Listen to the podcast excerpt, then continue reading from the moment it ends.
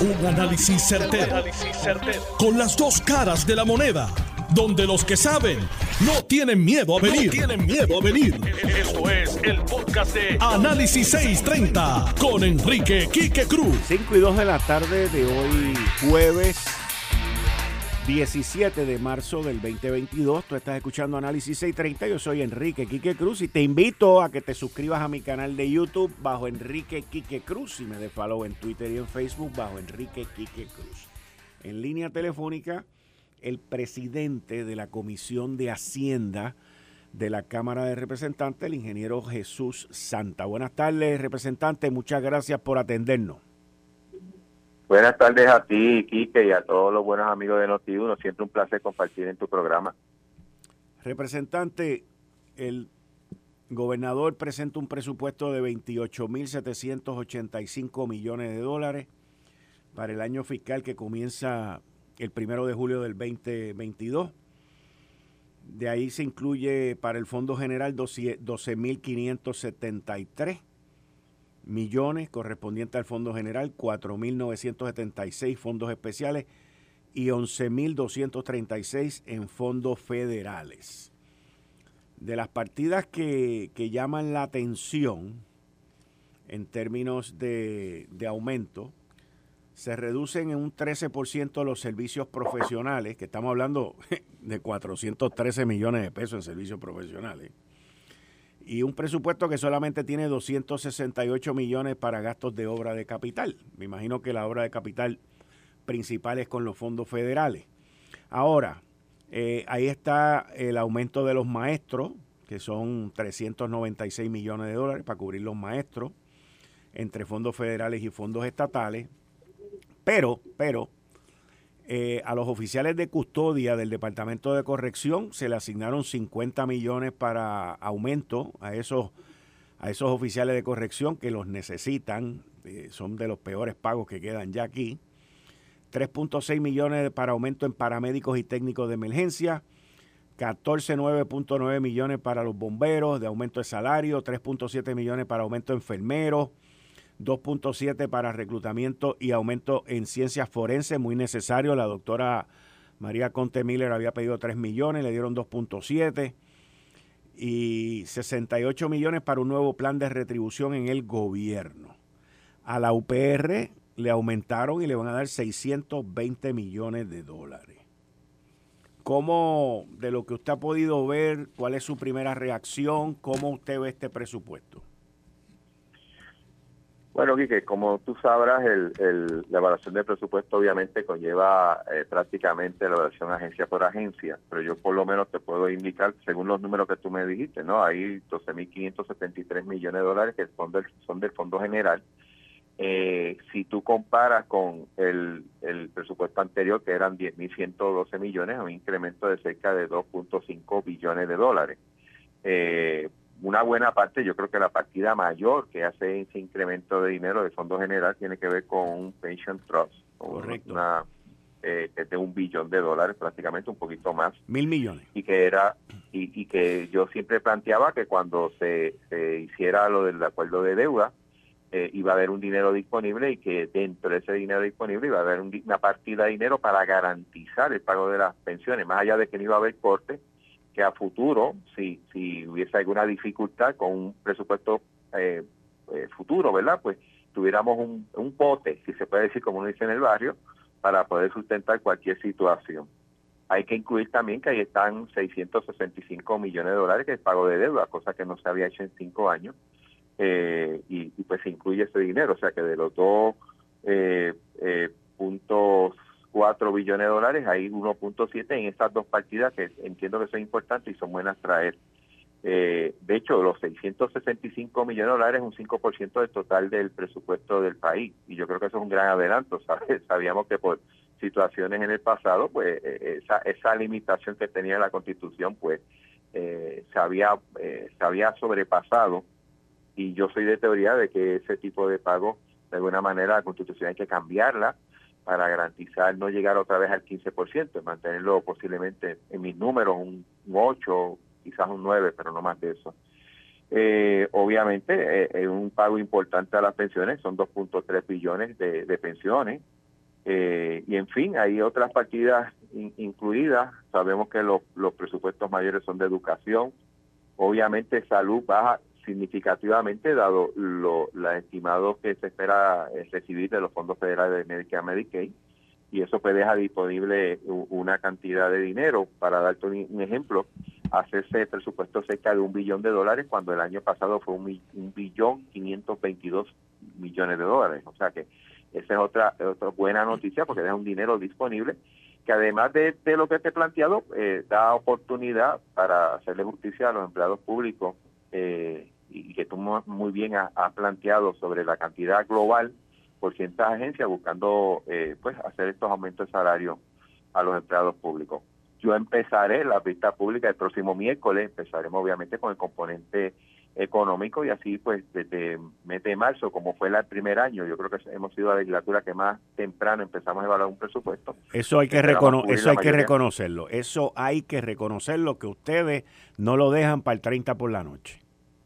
No, no, yo creo que es importante hacerlo hacerlo así. Lo hicimos el año pasado. Obviamente, hasta casi ahora estuve con el compañero Juan Zaragoza en otras reuniones, o sea que esto va a ser en conjunto con el Senado muchas de las pistas. Por lo menos las, entidades más grandes las vamos a hacer en conjunto y las entidades de gobierno más pequeñas, pues una parte la va con el Senado y otra Cámara, haciendo tratando de ser más mejor costo efectivo, ¿no? Dentro del, tiempo y uso y evaluación del presupuesto.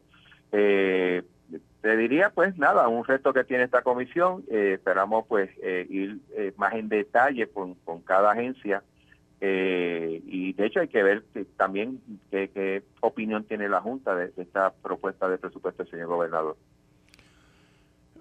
Durante este proceso en el cual el presupuesto se estaba construyendo, eh, ¿Tuvieron ustedes algún tipo de comunicación con la Oficina de Gerencia y Presupuesto y con los componentes que estaban trabajando en esto? ¿O básicamente hoy ustedes reciben esto y se enteran de todos los detalles? Bueno, sí había algún tipo de comunicación con el componente económico, pero era en una base más general. Obviamente, eh, recuérdate que cuando se hizo la ley, la, se aprobó el proyecto de la Cámara 1003, ahora la ley 53, había unos compromisos de, que se incluían en el presupuesto, entre ellos pues el estudio del sistema de salud, que hay un millón de pesos. Obviamente el, la ley 53 planteaba que la Universidad de Puerto Rico no podía coger menos de 500, nunca dijo que era hasta 500, siempre fuimos cuidadosos en ese lenguaje para que fuera menos 500, tú planteaste que hay 620 millones ahí, eh, y ese tipo de, inquietudes que tenía la legislatura, siempre ha habido la comunicación, pero siéndote franco como siempre, el detalle no lo teníamos. Y ahora que tenemos el detalle, ¿no? Al centavo, eh, cuáles han sido las asignaciones de cada, de cada agencia. Ok, entonces la semana que viene es día 23 de marzo. Ustedes van a comenzar las vistas públicas. ¿Y cuánto tiempo ustedes esperan que esas vistas públicas duren? Número uno. Y número dos, si ustedes le ven algún cambio mayor al presupuesto presentado. Bueno, nosotros empezamos las vistas públicas el próximo miércoles. De hecho, va a empezar Cámara porque el senador Zaragoza va a estar fuera del país, eh, pero después no, nos integramos ambos. Vamos a estar más o menos hasta el mes de principios de mayo. Tenemos el schedule de, de vista, eh, por lo menos cogiendo las agencias más grandes y, aquellas que son un poquito más controversiales, si se puede llamar así. Referente a los cambios, no sería responsable decirte qué cambios tengo o no, o sea, prácticamente al centavo lo tenemos ahora, pero por lo general van surgiendo en la pista, inclusive eh, algunos de los cambios, más allá de inquietudes que tenga la legislatura, los mismos secretarios lo, plantean de alguna situación o algún tipo de asignación que se haya quedado fuera de, del ojo, ¿no? Y, y recordando que este tipo de cambios pues hay que consultarlo no solamente con el ente del Ejecutivo, sino también con la Junta de Supervisión Fiscal. El, gobernador dice que la cantidad del presupuesto, que es la del, la del gobierno central, los 12.573, pues es, es la misma cantidad que la Junta de Supervisión Fiscal le propuso. Así que yo entiendo por ese tipo de comentarios que él debe de estar diciendo que ellos están arreglando las sillas, las mesas y las ventanas de una manera distinta. ¿Cómo, cómo usted ve eso? Si ese dato es correcto, eh, yo entiendo que puede ser más fácil el manejo de ese presupuesto cuando tú pues, se someta a la Junta Eh, yo he sido desde, desde cuatro años anterior de la teoría de que eh, debería de ponerse un tope, en este caso la Junta, de cuánto tú puedes gastar y que seamos nosotros la legislatura y el Ejecutivo que determinemos cómo gastarse, ¿no? Y a menos que haya una barbaridad, eh, debería respetarse esa posición. Yo en eso lo comparto. Eh, en el pasado, si te das cuenta, inclusive en el último presupuesto, eh, en el proceso legislativo uno hubo algunos cambios. de hecho, y muchos de ellos, algunos que el mismo gobernador estaba buscando hacer, hubo otros que no se pudieron hacer, pero, pero yo creo que se, en la medida que tú tengas una razón por cual tú haces el cambio y tengas los datos y los números y lo puedas probar a la Junta, yo creo que la posibilidad de que si hay cambios se logren, eh, no debe haber problema. Pero yo creo que es un buen paso, distinto al, al presupuesto anterior. Recuérdate que el gobernador había sometido, había recomendado ver un presupuesto como originalmente era como de 500 millones más, eventualmente lo bajó como a 280, 300 eh, en este caso, el que sea similar al que había recomendado la Junta, yo creo que es un buen comienzo. ¿Y cómo ve usted los 620 millones en total que le dieron a la Universidad de Puerto Rico? Yo creo que son necesarios, obviamente, eh, eh, yo creo que esto va condicionado a que la universidad siga haciendo o empiece a hacer los cambios que tiene que hacer. Es que no los ha, pero, pero, lo sabe. pero representantes que llevan ya cinco años y no lo han hecho. O sea, honestamente le digo, representante, y usted es un hombre responsable de número y usted sabe de lo que usted está hablando. Pero usted lo ha visto igual que yo. La Junta de Supervisión Fiscal está aquí con el primer plan fiscal presentado en marzo hace, hace cinco años. Este marzo, ahora en esta semana, se cumplen cinco años de cinco plan fiscal. Y la, y la, y la Universidad de Puerto Rico ha hecho algún cambio estructural para hacer los cambios necesarios que tiene que hacer? La contestación es no. Pues si no lo han hecho en cinco, si no lo han hecho en cinco años, representante, ¿cómo vamos a esperar que lo haga? Óigame, y que, quede claro, le estoy preguntando a usted como el, el, de los números y el del presupuesto. Yo sé que no es responsabilidad suya, no me tome mal, pero yo sé que en la UPI, en la universidad me están oyendo. O sea, si en cinco años no lo han hecho, ¿usted espera que en el sexto año lo hagan? Mira, yo yo puedo reconocer que en estos cinco años yo no, he, yo no he visto cambios significativos. Si ha habido cambios, no han sido significativos, pero me parece que más allá de la dinámica del presupuesto que o el dinero que le da el gobierno central a la universidad para poder operar, eh, la supervivencia, la vivencia de la universidad depende de que ellos cambien. O sea, no, yo no veo de otra manera que, la subsistencia de la universidad no se si no hay cambios. Yo creo que no es posible y yo he estado reunido, de hecho, recientemente, hace como un mes y medio, con el nuevo grupo administrativo de la universidad y, y me, por lo menos la, en la reunión era más bien más o menos preguntando cuánto podía ser el presupuesto de, que le iba a llegar en este año. Ellos están planteando que sí existe la necesidad de cambio. Eh, yo sé que una estructura grande, eh, a veces las estructuras grandes los cambios son un poquito más difíciles, eh, pero mi opinión, o si, si la universidad no empieza a hacer los cambios que tiene que hacer, va a dejar de subsistir. No importa el dinero que le dé el gobierno central, Quique. Yo, yo, yo entiendo, entiendo tu punto, estoy de acuerdo con tu punto. Donde único difiero en tu punto es que cuando los, los presupuestos son grandes, usualmente ahí es donde mejor uno tiene visibilidad para ver dónde puede recortar. Eso pero, es cierto. Pero lo que hemos visto en la Universidad de Puerto Rico es una pared que se niega a estar en el siglo del 2022 y que no acepta cambio. Lo único que hace es llorar, pedir y darse contra la pared porque no le dieron lo que quería. Yo soy un poquito más optimista, yo yo espero, ¿verdad? Eh, no confío, pero espero que la universidad empiece a hacer cambios significativos y a mi entender, y repito, tiene que hacerlo si es que quiere subsistir. No, no, va a poder subsistir, aún, dándole el dinero que la universidad tenía antes, si no hace los cambios no va a subsistir, Quique. Te lo digo con honestidad. Yo entiendo que la, nueva presidenta interina está consciente de ello, porque estuve hablando con ella directamente.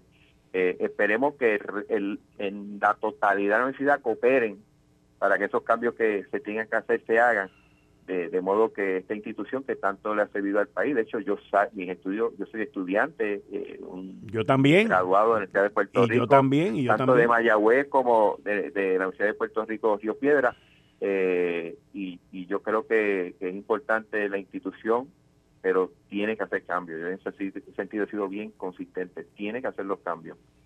Era que sigan los ejemplos de las universidades privadas. No, muchacho, le acaba de, le acaba de enseñar la cruz al diablo.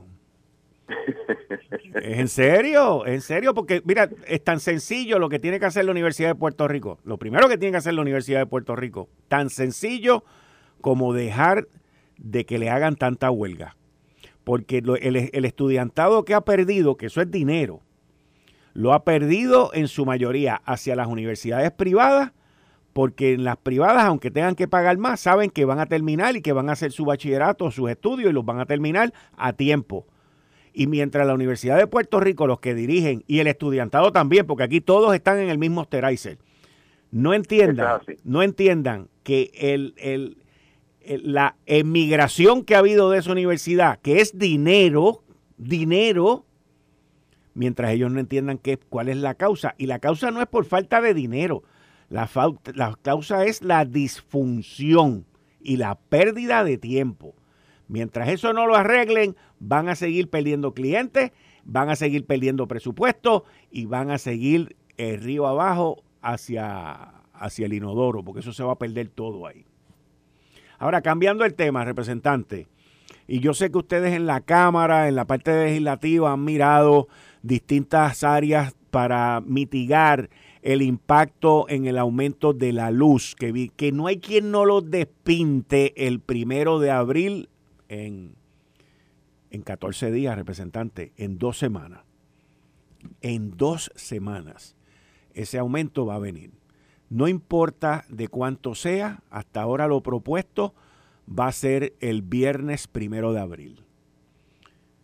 No importa de cuándo sea, cuánto sea, va a venir un aumento, que ya venimos cargando con uno de 17% de enero a febrero. La Junta de Supervisión Fiscal hoy le dijo al gobernador que no para el uso de los 200 millones mínimos de emergencia. ¿Ustedes están mirando otras alternativas? La realidad es que yo creo que la mejor alternativa era esa, así que yo yo te podría decir que podemos hacer cuatro proyectos de ley evitando unas cosas, pero sabe que eh, si no van a tono con, la, con lo que es el plan fiscal, la Junta no lo va a aprobar. Yo creo que debemos de insistir, eh, ya sea de los 750 millones que tiene Luma, que se sacaron aparte como un pote, ya sea del dinero que se entiende que va a haber de recaudos adicionales este año, de alguna manera hacer un pareo, hacer una asignación a la autoridad para que el impacto, por lo menos de lo que es el costo energético, sea menos.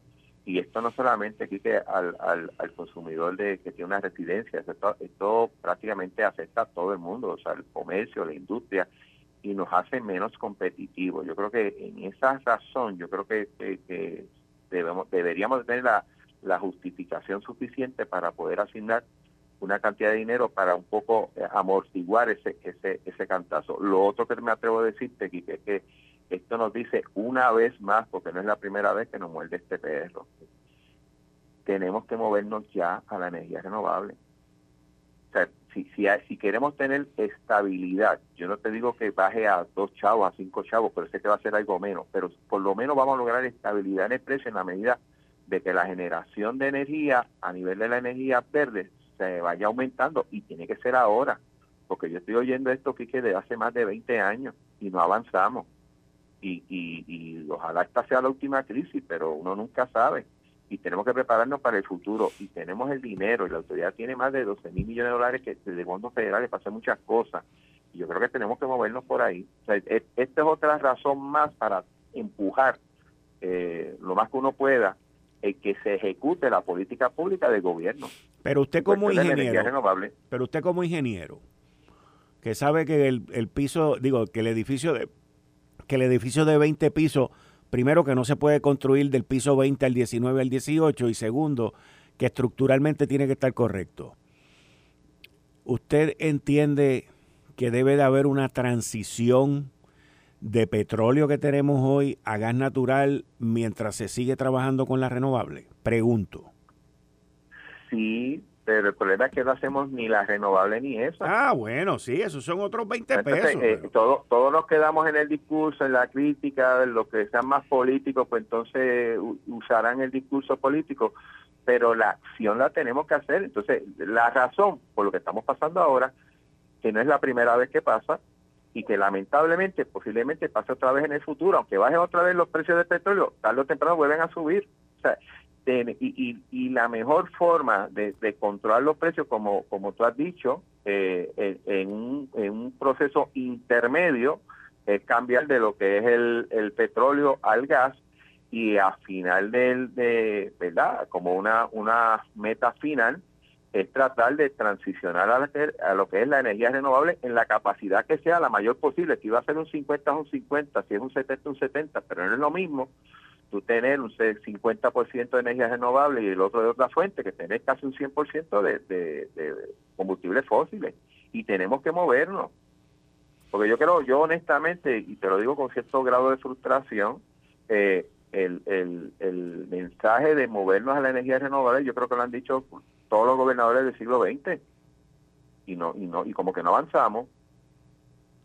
Ni vamos a avanzar, porque el problema es que y lo digo con mucho respeto, todas esas personas que usted acaba de mencionar ahí, que vienen hablando de energía renovable, ellos no saben ni cambiar una bombilla. Entonces, decir la verdad, y cuando llegan a Fortaleza, menos, no saben dónde están las bombillas. O sea, que, que la realidad de esto es que hay que dejar a la gente que sepa hacer las cosas. Y los que no saben, que se callen la boca. O sea, yo, escucho una serie de disparates. A la misma vez le voy a decir una cosa. Hoy, hoy, estamos en el 2022. Hace más de 10 años, España, que estaba en todo el billete, que estaba en una economía bollante, instaló energía eólica por todos los montes y por todos lados y ellos decían que eran los cheches de la película y hoy están con uno de los gastos más altos porque esas cosas hay que hacerlas inteligentemente. No puede ser por la pasión. Y aquí todo es por pasión. Tengo un amigo mío que me dio una frase los otros días que yo no le he dicho, pero la voy a decir ahora, que, que nos describe a nosotros como boricuas y como puertorriqueños. Nosotros somos una sociedad donde los políticos y gobernantes celebran los anuncios, pero no los finales del proyecto. O sea, e, es, una cosa que, cuando yo lo oí, yo dije, bueno, ese tipo tiene toda la razón. Te la voy a decir ahora. Puerto Rico es una isla donde se celebran las iniciativas en lugar de los resultados. Y no hay nada que describa a Puerto Rico mejor que eso. Aquí todo el mundo corta cinta, aquí todo el mundo dice que va a hacer algo. Y son muy pocos los que primeras lo hacen. piedras. Sí, primeras piedras. O sea, todo, todo, todo. ¿Tú te acuerdas de un alcalde que tenía todo eso relleno de, de, letreros? Aquí vamos a construir tal cosa, allí vamos a construir tal cosa, en el otro vamos a construir tal cosa y nunca construyó nada. O sea... Eso fue, hace unos añitos atrás. Sí, pero, pero oye, Puerto Rico es una isla donde se celebran las iniciativas en lugar de, de celebrar los resultados. E, eso nos describe a nosotros. Representante. yo digo, tiene, tienes razón, pero yo creo que, y, quiero traer la coyuntura histórica en estos momentos. el país está buscando salir de una quiebra. Eh, no solamente estamos buscando salir de una quiebra, sino que también eh, por cuestiones del destino tenemos una cantidad de dinero federal para rehacer y reestructurar mucha de la infraestructura. O sea, yo creo que es una un segundo oportunidad de mejorar las condiciones del país y tenemos que empezar a hacerla. Yo, mira, sea, sea la que la gente lo, lo, exija, sea que los políticos hagamos las cosas bien, eh, pero pero tenemos que hacerlo bien porque si, ya, ya la bola está en nuestra cancha. O sea, ahora no pueden decir que es la Junta, no es la Junta, somos nosotros. Pero vamos a hacerlo bien y, y aquellos que piensan más políticamente, yo te aseguro a ti que si un político hace las cosas bien, aún teniendo algunos sectores a favor o en contra, si hace las cosas bien, sale electo. Sí. Aquí no puede estar todo el mundo pensando en, la próxima elección, tiene que estar pensando en el próximo país que tenemos que desarrollar para nuestros hijos y nuestros nietos. Y va a haber decisiones difíciles, claro que sí. Y va a haber situaciones controversiales, claro que sí, pero tenemos que enfrentarlas. Yo creo que la gente elige al, al, al, al gobernante para enfrentar todo eso y en su momento sabrá valorar su acción y su valentía.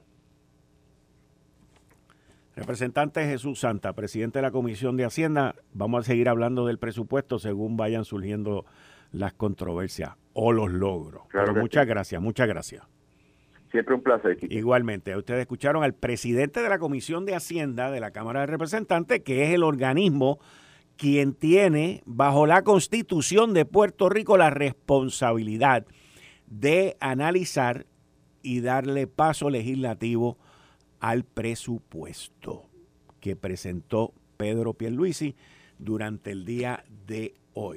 Eh, estás escuchando el podcast de Noti1. Análisis 630 con Enrique Quique Cruz. Continuando con los temas de hoy, pues está la parte de que el gobernador presentó el presupuesto.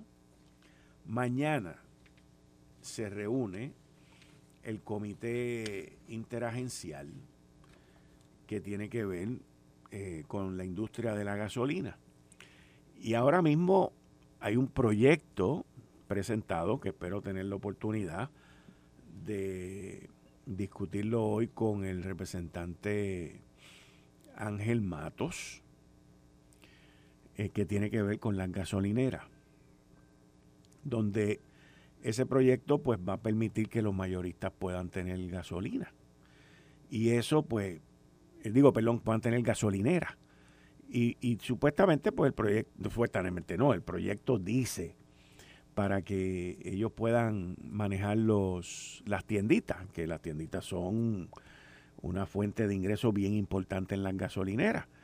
Y, y aquí los detallistas están levantando, y nosotros los escuchamos aquí, pero ellos están levantando el, el, la, lo que se conoce como el red flag. ¿Por qué? porque eso eventualmente puede venir y sacarlos a ellos de la gasolinera. Así que eso es algo que va a estar en discusión, se ha quedado por ahí. Otra, otra cosita y otra medida legislativa que se ha quedado por ahí entre Rusia y Ucrania y todas las cosas que estamos viviendo hoy, es una medida que busca el autorizar a que una persona pueda tener a la misma vez dos armas de fuego. Dos armas de fuego, no una, dos. La ley de armas de Puerto Rico se flexibilizó en el cuatrienio pasado y hay un poder económico ahí brutal, pero brutal. Puerto Rico yo creo que es uno de los sitios donde por milla cuadrado, por habitante, se consumen más balas que inclusive, no tanto como Rusia y Ucrania, pero que otros países. Y aquí, hoy, entrevistaron a, al presidente del Senado, José Luis Dalmao, y el proyecto que él tenía en la mano en el momento de la entrevista, el momento en que el compañero Eliezer Ramos lo estaba entrevistando sobre esa medida, él le dijo a Eliezer en varias ocasiones, bueno, el que yo tengo en la mano, el que yo me he leído, dice que es para aclarar aquellas personas que pueden tener dos armas de fuego a la misma vez. Si vas a ir a un club de tiro, puedes llevar más de un arma. Y creo que había otra circunstancia más que no la recuerdo en detalle ahora. Pero la realidad es que la intención que hay, la intención que hay del poder económico de ese sector es que Raimundo y todo el mundo pueda tener dos pistolas a la misma vez. ¿Por qué? Pues eso significa que se pueden comprar más armas, más balas. Si usted tiene un arma, tiene un límite de balas que puede comprar. Si tiene dos, puede comprar más balas porque son dos límites. En fin, aquí han estirado el chicle con el derecho to bear arms. La constitución de los Estados Unidos le da el derecho a la gente a tener armas de fuego. Puerto Rico es una de las jurisdicciones más estrictas que se ha convertido ahora en la menos estricta, no en la menos, pero en la más salvaje en cuanto a esto. Y uno tiene que estar vigilante porque nosotros vivimos en una sociedad que es una sociedad agresiva, compulsiva, y es una sociedad donde mucha gente anda por ahí con armas de fuego y no sabe cómo utilizarla. No me vengan con el cuento de que el que tiene licencia eh, puede venir y, ya es una persona que está certificada, como dicen. No, no. Yo tengo un amigo mío que iba, que iba guiando en la carretera y sin darse cuenta le dio un corte a otra persona. Y esa persona lo persiguió, bajó el cristal y lo apuntó con un cañón. Lo apuntó con un cañón.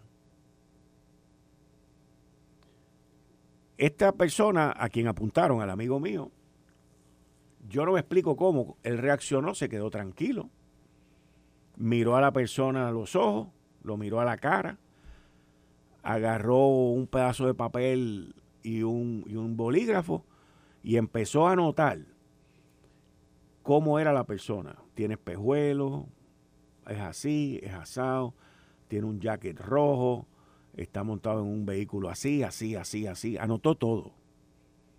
Y fue a la policía y presentó una querella.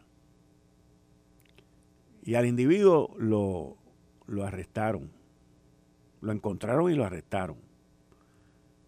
En la casa tenía Escuchen esto, para los que les gusta tener muchas armas, los que les gusta propiciar que la gente tenga muchas armas. En la casa tenía más de cinco armas de fuego. Más de cinco armas de fuego. Y el individuo, cuando lo arrestaron, frente a su familia, se echó a llorar, se sintió fatal. Tuvo suerte que al final y a la postre salió bien. Pero por poco se pierde una vida, dos vidas y una familia completa.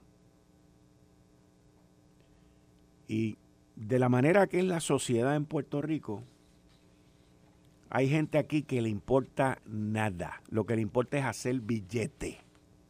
Lo que le importa es hacer billete.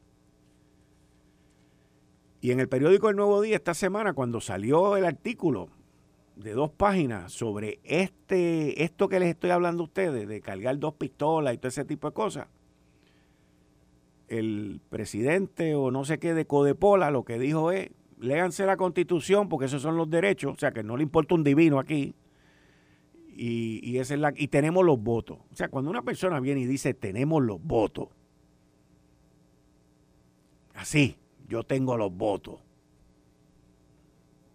Aquí tus derechos no pueden ir por encima de mi derecho de vida.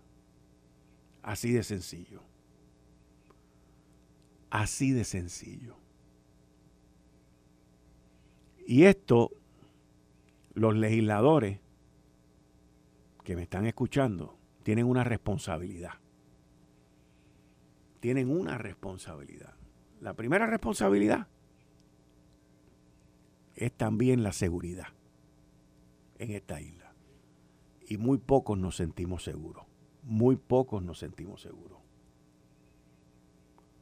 Aquí usted está tranquilo en su casa o en cualquier sitio alrededor de la isla y por la noche usted oye todos estos tiroteos. Las confiscaciones. Miren, los otros días cogieron un menor con unos rifles y unas cosas. O sea, donde quiera. En Puerto Rico no hay fábrica de armas. En Puerto Rico no hay fábrica de balas. ¿De dónde salen tantas tantas municiones y tantas armas de fuego? La calle no es de nosotros. Tú miras a alguien, se te van detrás, te sacan un revólver. Y queremos ahora que lleven dos encima, tres encima, cuatro encima. Honestamente, yo nunca sabía, nunca sabía que aquí era un issue, un tema el tratar de aclarar que una persona que va para tiro al blanco, eh, pues la ley diga o en algún sitio esté aclarado de que puede llevar más de un arma de fuego. Pues si tiene el permiso y va para el tiro al blanco, ¿cuál es el problema? Yo le voy a decir a usted cuál es el problema.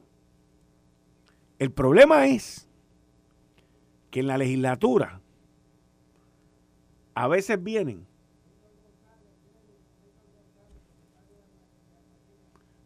a veces vienen, a veces vienen y te agarran y te llevan ajuste.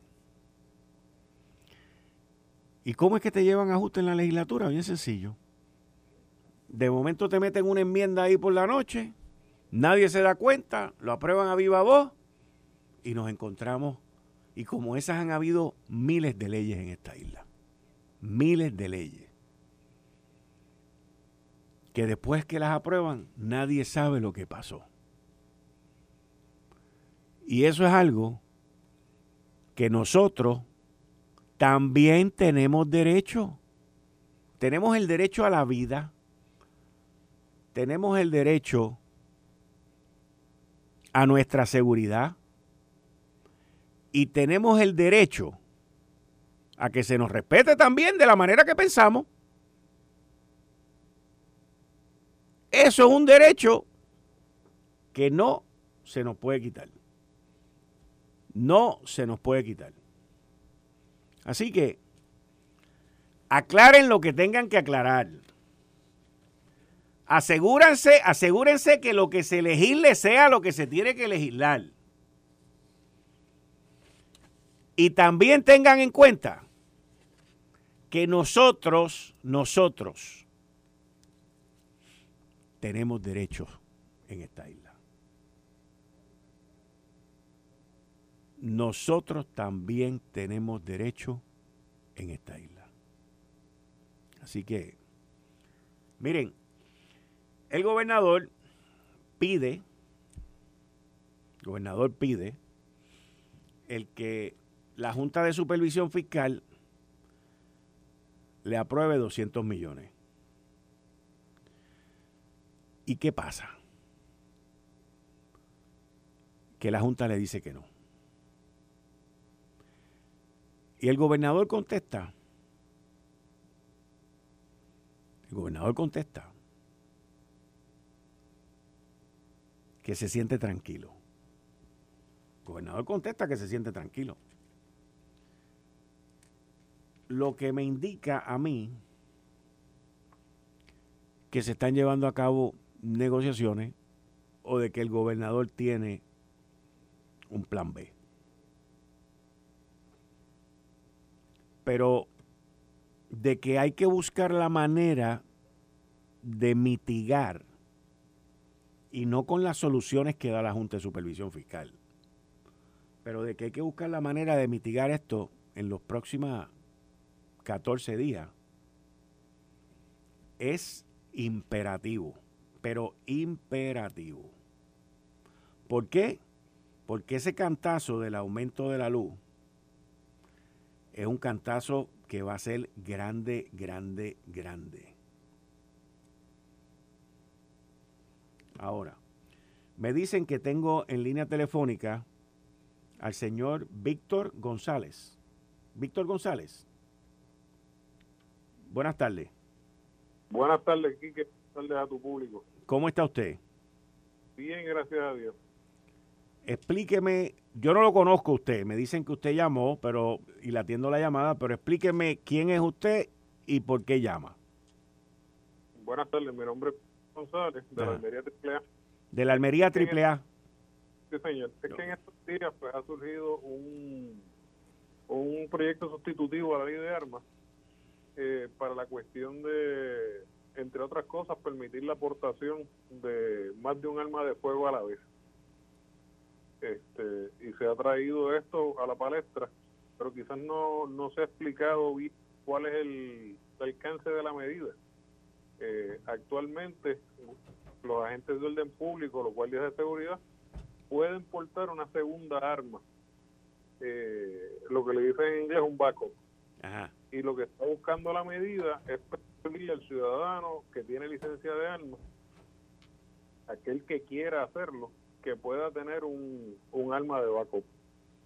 ¿El ciudadano común? El ciudadano común que tenga licencia de armas, obviamente. Bueno, yo sé, pero o sea, que, que el ciudadano común, no el de seguridad, no el guardia de seguridad.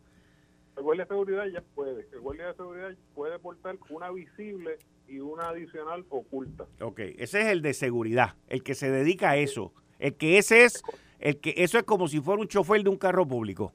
Pero en este caso, pues el arma de fuego es su, su parte de, su, de, sus herramientas de trabajo, ¿correcto? Exacto, exacto. Que ahora mismo, pues, eh, puede portar una de forma visible, en una baqueta a la cintura.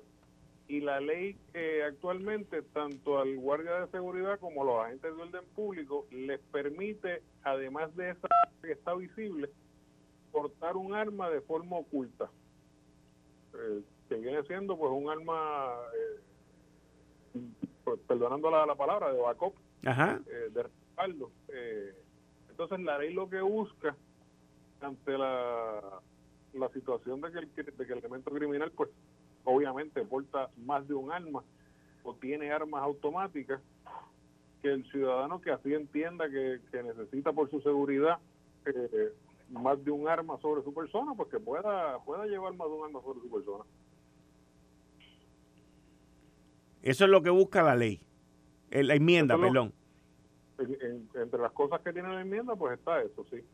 Y hoy, en Lo Sé Todo, Eliezer Ramos y yo entrevistamos al presidente José Luis Dalmau y nos dijo que el proyecto sustitutivo que él tenía en la mano no decía eso.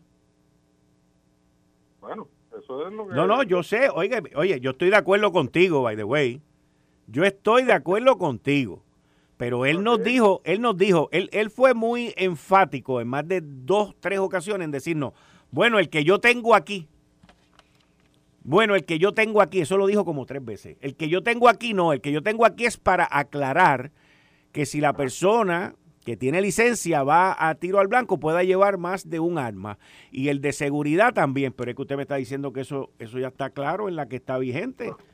Y en la nueva, y en la nueva entonces lo que quieren es que toda persona, corríjame lo que voy a decir, porque es lo que entendí que usted me dijo, que toda persona que tiene licencia de portación de armas puede llevar una de backup también, aunque no vaya para el tiro al blanco. ¿Es correcto lo que estoy diciendo? Es correcto. Pues porque ahora mismo la establece, eh, eh, vamos a dejar claro que la licencia de armas que tenemos hoy bajo la ley 168 es dual, es dual. Es, la licencia que automáticamente le permite la portación. Sí. Dice que usted puede portar un arma sobre su persona y transportar armas adicionales de forma descargada dentro de un estuche cerrado que a la vez no refleje su contenido. Y eso, pues como usted bien dice, si va para el tiro al blanco, a lo mejor la persona quiere llevar eh, un rifle este, o la escopeta pero lleva su arma de deportación, pues la deportación está cargada. Esa arma adicional que está transportando para la práctica, pues tiene que ir descargada en un estuche cerrado y el estuche que no refleja su contenido. El proyecto eh, que está en la Cámara, lo que busca no es la transportación de un arma para el tiro al blanco, es que la persona que porta un arma pueda portar una segunda arma adicional no tiene nada que ver con que va a partir al blanco. Eh, voy a salir esta noche y tengo que ir a X sitio, 10 tarde o lo que sea, me quiero llevar dos armas, pues el que entienda que, que necesita dos armas para hacer eso, se lleve las dos armas. Y las dos armas puedan estar cargadas y las dos armas puedan estar eh, portadas de forma oculta. Pero no es que obligue a la persona a que tiene que portar dos armas. No, no lo obliga, pero, pero, la, pero lo puede hacer. Lo puede hacer, eso es lo que, lo que busca la medida. ¿Y usted está de acuerdo con eso? En el caso personal mío, yo, pues de verdad que yo no lo haría. Yo prefiero cargar entonces más cargadores que lo puedo hacer eso, Eso mismo, eso mismo. Oye, usted, usted me quitó lo que yo estaba diciendo, pensando en mi mente.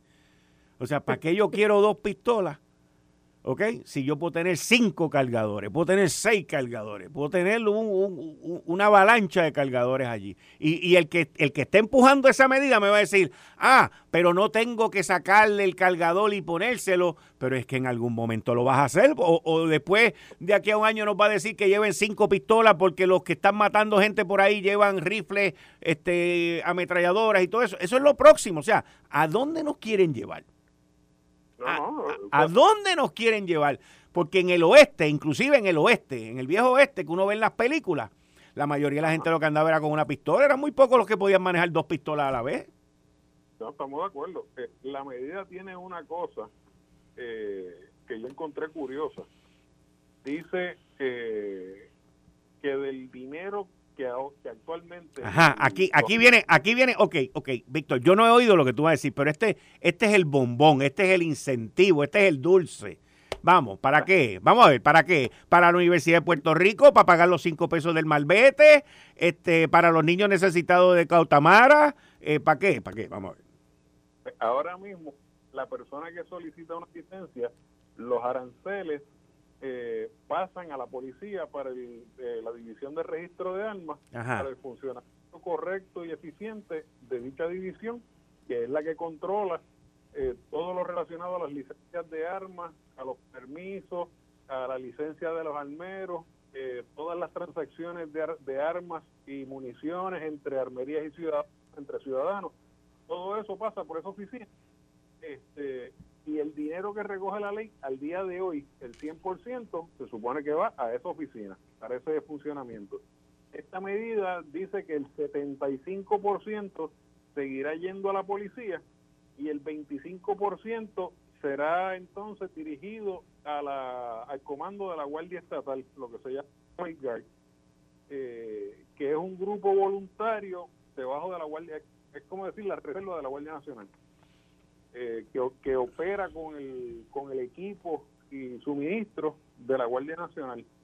Entonces, la pregunta que yo me hago es que descubrieron que el 100% la policía no lo necesita, entonces van a coger el 25%, a dárselo a una, a una entidad que pertenece al gobierno ¿por qué entonces no coger ese 25% y dárselo en un beneficio al ciudadano de bajarle el costo de la licencia? De los aranceles, ¿verdad? Exacto. No, porque usted y yo vamos a pagar 200 eh, dólares si es una licencia nueva o 100 dólares si es una licencia nueva. En hay otros gastos, hay otros costos envueltos, pero en aranceles, este, pues si el 25% se lo vas a dar a este ¿por qué no me bajas el 25% a mi ciudadano? Porque entonces el ciudadano también está subvencionando ahora el funcionamiento de la policía el funcionamiento de la aquellos que tienen licencia de armas. Yo le digo una cosa, yo no estoy de acuerdo porque ni en la época de los indios y los vaqueros los tipos ni los sheriffs llevaban dos pistolas. Eh, la gente que está empujando esto son unos irresponsables. Y los que le voten a favor son más irresponsables todavía. Pero le doy las gracias, Víctor, por haberme llamado, por haber aclarado lo que ya yo me sospechaba. Y yo, se lo agradezco y estoy aquí a sus órdenes siempre. Usted sabe cómo contactarme. Muchas gracias. Gracias. Buen día. Miren, esto ahora me, me, me da una repulsión interna tan y tan brutal. Porque están tratando de engañarnos. Y nos están vendiendo gato por liebre. Y, y yo le voy a decir una cosa a ustedes. Completamente inaceptable. Con la cantidad de tiroteos que hay aquí con la cantidad de muertes, con la cantidad de balas, con la cantidad de armas. Yo no sé cómo hay gente que empuja esto. No les importa, es billete sobre billete. Billete sobre billete. Esto fue el, podcast de Notiuno. Análisis 630 con Enrique Quique Cruz. Dale play a tu podcast favorito a través de Apple Podcasts, Spotify, Google Podcasts, Stitcher y notiuno.com.